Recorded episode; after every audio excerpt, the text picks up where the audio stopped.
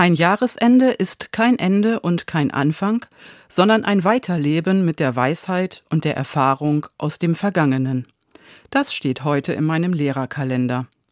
Ein Weiterleben mit der Weisheit und der Erfahrung.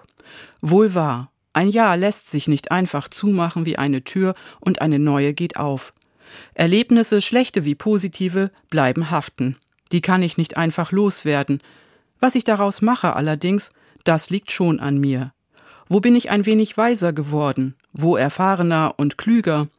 Was habe ich für mein Leben dazugelernt?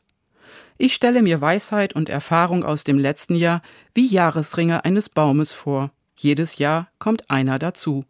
Und jedes Jahr lassen diese Ringe mich ein klein wenig wachsen. Kommen Sie gut durch die Nacht und bleiben Sie behütet. Tina Hülsebus, Schulpastorin in Lüchow.